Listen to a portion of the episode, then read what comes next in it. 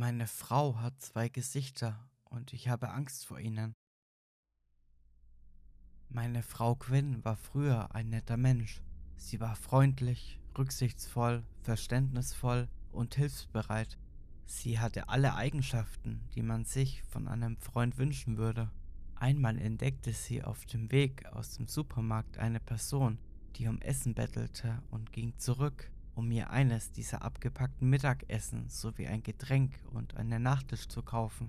Ich war immer voller Ehrfurcht vor der Freundlichkeit meiner Frau und unglaublich dankbar, dass ich sie gefunden hatte. Sie kümmerte sich jede Woche um die Wäsche, bügelte alle meine Arbeitskleidung und faltete oder hängte sie auf, damit es für die kommende Arbeitswoche bereit war. Sie erinnerte mich an große Ereignisse, die nicht einmal sie selbst betrafen, wie den Geburtstag meiner Mutter oder die Tanzaufführung meiner Nichte in der Schule. Wenn sie nicht wäre, wäre ich in den meisten Bereichen meines Lebens aufgeschmissen.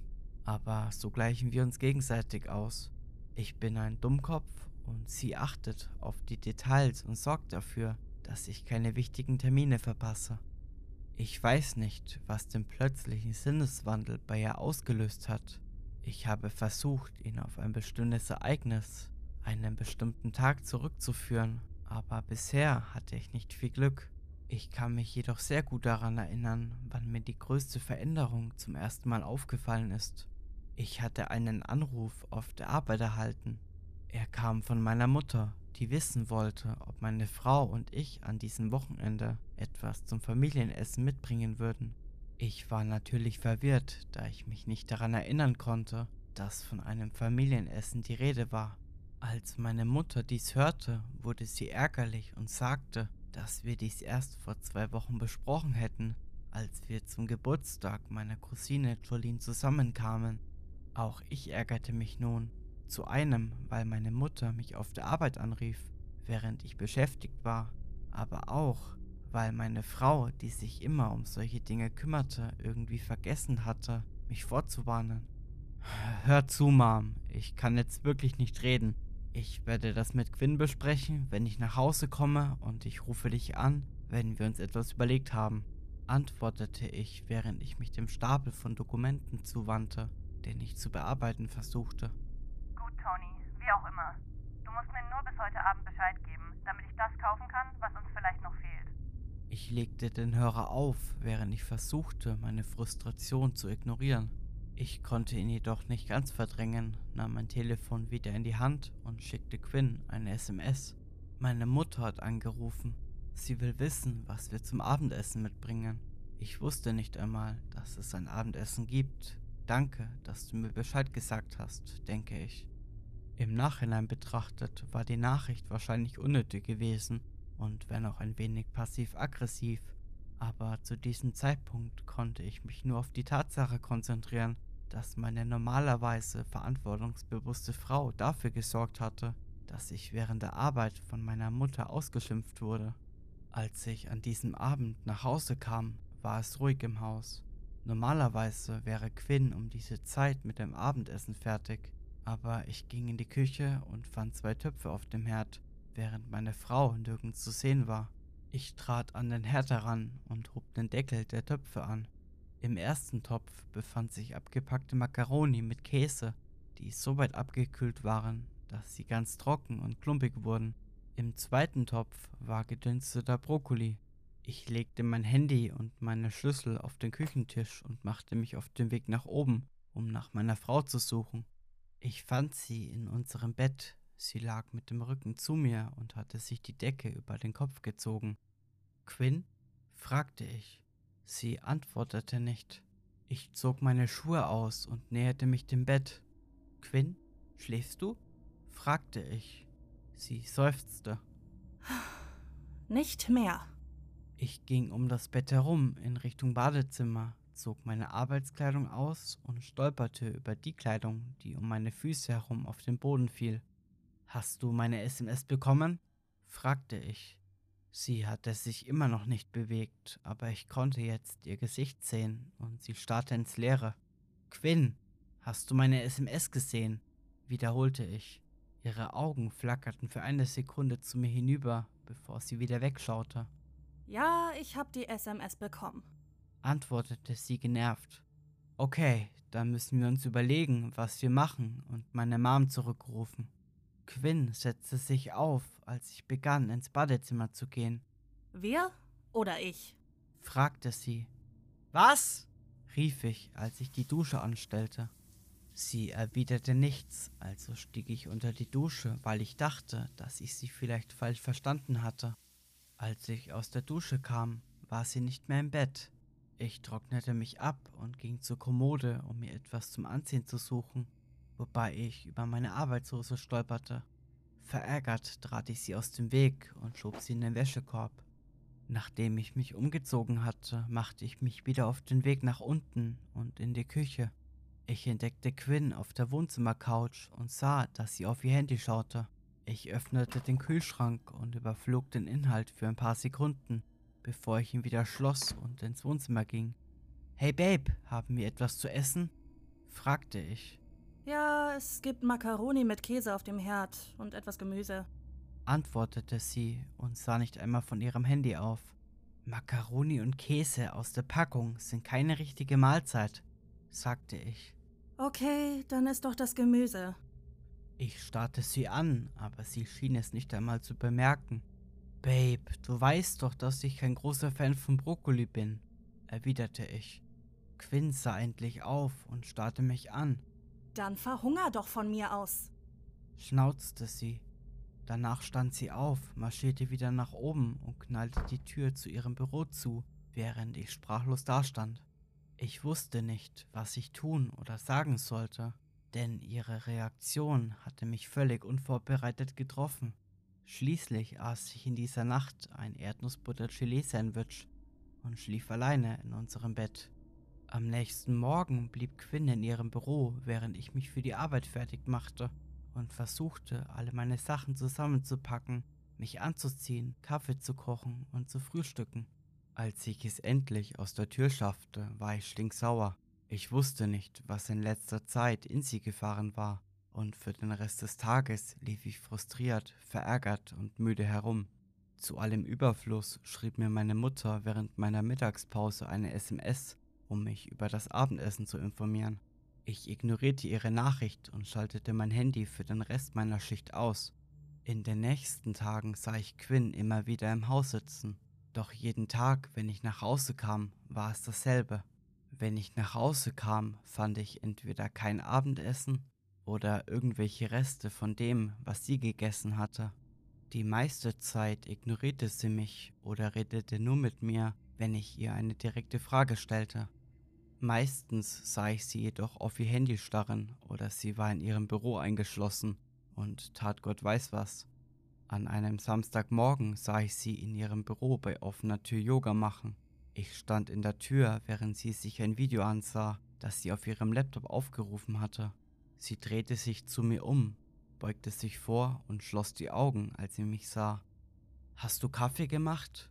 fragte ich und brach das Schweigen. Sie ließ die Augen geschlossen, als sie die Position wechselte und sich auf die andere Seite streckte. Ich trink nicht mal Kaffee, Tony. Ich beobachtete sie ein paar Sekunden lang, als sie sich aufrichtete und eines ihrer Beine anhob, sich nach vorne beugte und die Arme ausbreitete. Wovon redest du? fragte ich. Ihr Kopf drehte sich schnell zu mir. Ich mag verdammt nochmal keinen Kaffee. Ich sagte nichts, während sie mit ihrer Routine fortfuhr und beobachtete sie einige Augenblicke lang. Weißt du, sagte ich schließlich, du musst dich wirklich mal beruhigen. Vielleicht war das Yoga eine gute Idee. Danach drehte ich mich um und verließ den Raum, ohne auf ihre Antwort zu achten. Nicht, dass sie mir überhaupt eine gegeben hätte. Den Rest des Tages sprachen wir nicht mehr miteinander und wir schafften es auch nicht mehr zum Familienessen. Natürlich erhielt ich Anrufe von Familienmitgliedern, die sich fragten, wo wir seien. Ich fühlte mich kleinlich und beschloss ihnen zu sagen, dass es Quinn schuld war, dass sie diejenige war, die sie nicht sehen wollte. Ich erkannte meinen Fehler sehr schnell, als sie ihre Bürotür aufriss, die Treppe hinuntermarschierte und sich vor den Fernseher stellte, während ich mitten in einem Film saß. Kannst du dich bewegen? fragte ich. Hast du deinen verdammten Eltern gesagt, dass ich sie nicht sehen will? verlangte sie. Ich seufzte, während ich den Bildschirm um ihren Körper herum betrachtete. Du willst mich doch wohl verarschen. lachte sie schallend. Aber es ist doch die Wahrheit, oder? Du hast es nicht erwähnt, du wolltest nicht darüber reden. Was hätte ich tun sollen? Sie verschränkte die Arme vor der Brust. Ach, ich weiß nicht. Vielleicht solltest du dir mal selbst etwas einfallen lassen, anstatt dich darauf zu verlassen, dass ich oder deine Mutter alles für dich tun. Ich rollte mit den Augen. Weißt du, du benimmst dich in letzter Zeit wie eine Schlampe, und das gefällt mir nicht. Das, ich deutete vage auf sie, ist nicht die Person, die ich geheiratet habe. Quinn stand eine Sekunde lang da und nickte mir zu, bevor sie sich umdrehte und wieder ging.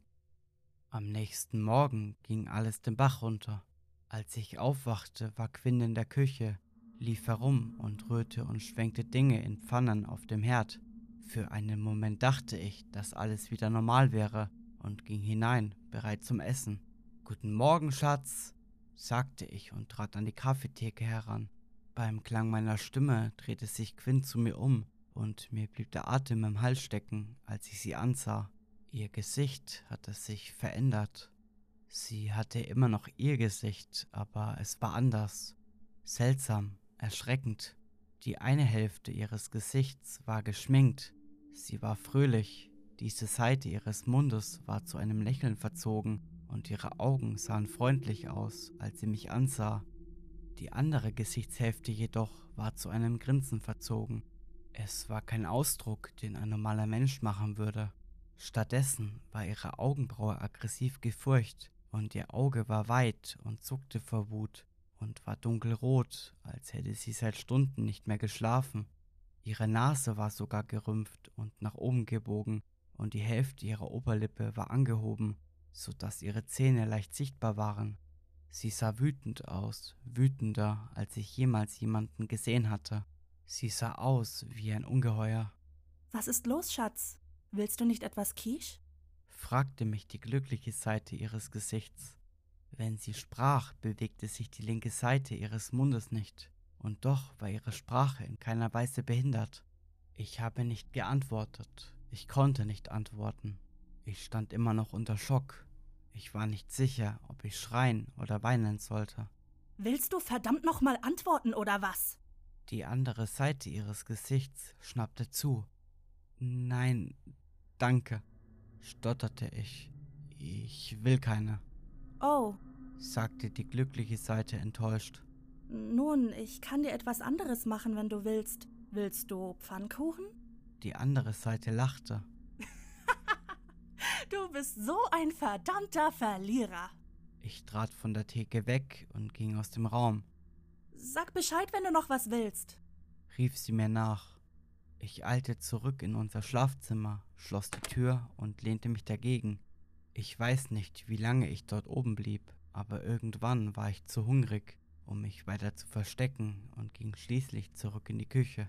Quinn war immer noch da und saß am Tisch. Beide Gesichtshälften schauten mich an, als ich hereinkam. Es gibt noch Quiche. Und ich habe auch noch Pfannkuchen für dich gemacht, falls du stattdessen welche willst. sagte sie. Die andere Gesichtshälfte rollte mit den Augen. Ich ging hinüber und nahm mir ein paar Pfannkuchen, ohne wirklich darauf zu vertrauen, dass sie sie nicht vergiftet hatte. Ich aß schweigend, während ich mich ihr gegenüber an den Tisch setzte, Tony, warum siehst du mich nicht an? fragte die nette Seite. Ich blickte zu ihr auf. Ich sehe dich doch an, Du gehst mir schon den ganzen Morgen aus dem Weg. sagte sie. Ich bin nur müde.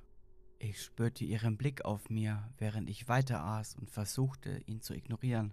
Als ich fertig war, stellte ich meinen Teller in die Spüle und ging schnell wieder aus der Küche ins Wohnzimmer, wo ich mich auf die Couch setzte und fernsah. Ich überlegte, was ich in diesem Moment tun sollte. Wie sollte ich sie in Ordnung bringen? Konnte man das überhaupt in Ordnung bringen? Sie war doch diejenige, die immer die Antworten auf unsere Probleme hatte. Ich hörte den Wasserhahn laufen und das Geräusch von Schubladen, die geöffnet und geschlossen wurden, als sie die Reste wegräumte. Ich war mir nicht einmal sicher, ob sie schon gegessen hatte. Nach einer Weile kam sie ins Wohnzimmer und setzte sich direkt neben mich. Ich hielt meinen Blick nach vorne gerichtet und versuchte ihr auszuweichen. Tony. Sang sie. Ich blieb auf den Fernseher fixiert.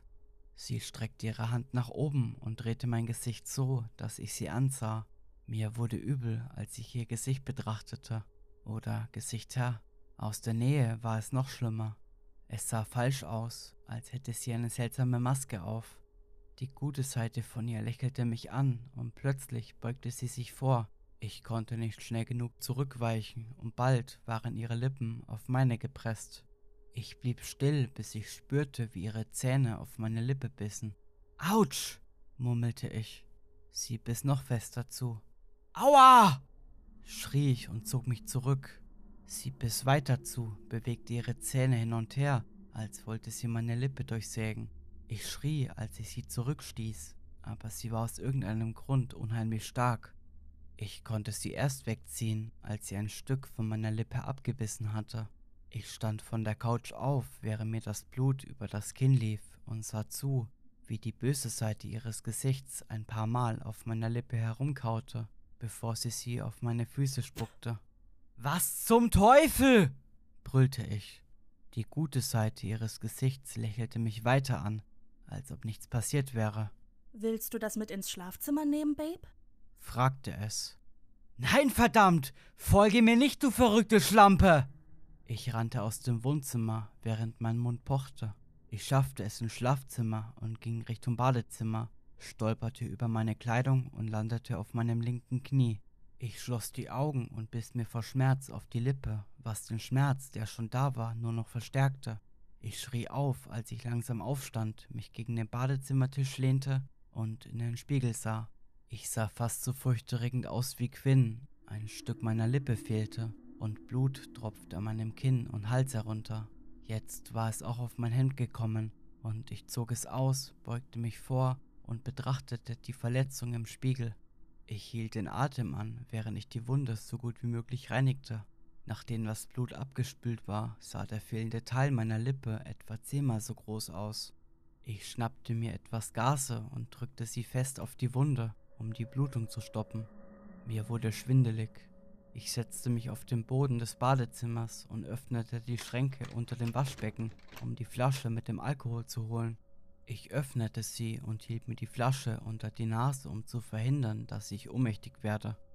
Nach ein paar Sekunden verschwand der Schwindel und ich lehnte meinen Kopf zurück an die Wand, während ich den Alkohol abstellte. Ich drückte weiter auf die Wunde und dachte an das Bild meiner Frau, die an meiner Haut kaute. Als ich meine Augen wieder öffnete, keuchte ich auf. Quinn hockte direkt vor mir und beugte sich zu meinem Gesicht hinunter. Ich versuchte zurückzuweichen, aber ich stand bereits an der Wand und konnte nirgendwo mehr hin. No, geht es dir gut? fragte mich die böse Seite in einem spöttischen Tonfall. Sie sah nicht mehr nur wütend aus, sondern amüsiert, fast grinsend. Mir geht es gut, antwortete ich. Hier, lass mich dich besser küssen, bot die andere Seite an. Nein! schnauzte ich. Sie wich zurück und auch die gute Seite ihres Gesichts veränderte sich zu einem traurigen Ausdruck. Warum willst du mich nicht, Tony? fragte sie. Was? murmelte ich. Ich dachte, das ist es, was du willst. Du dachtest, dass ich das wollte? fragte ich und deutete auf ihr Gesicht. Er mag uns nicht mehr, antwortete die böse Seite, die sich in ein übertriebenes Stirnrunzeln verwandelte. Ist das wahr, Tony? fragte die andere Seite. Du hast mir die verdammte Lippe abgebissen, rief ich.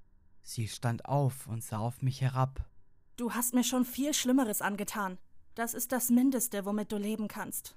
Ich konnte nicht erkennen, auf welcher Seite ihres Gesichts da stand, und es war mir auch egal. Dann verließ sie den Raum, aber keiner von uns hat das Haus verlassen. Quinns Gesicht ist immer noch dasselbe, auch wenn es Stimmungen unterliegt. Manchmal hört sie stundenlang nicht auf, mich anzustarren. Sie blinzelt nicht einmal. Mehr als nur einmal bin ich mitten in der Nacht aufgewacht und musste feststellen, dass sie nur wenige Zentimeter über mir schwebte und mich anstarrte.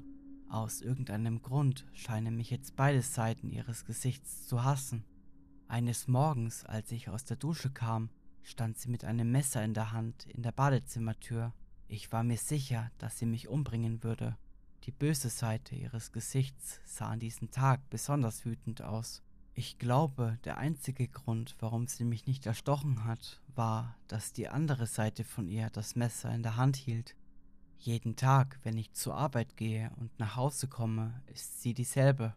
Ich fange an zu schwitzen, sobald ich in unsere Nachbarschaft fahre, und doch weiß ich nicht, was ich tun soll.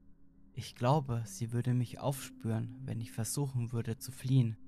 Ich schwöre, ich habe sie letzte Woche vor einem Lokal stehen sehen, in dem ich mich mit einem Kunden zum Mittagessen getroffen habe. Meine Frau war früher ein netter Mensch, aber jetzt habe ich Angst vor ihr.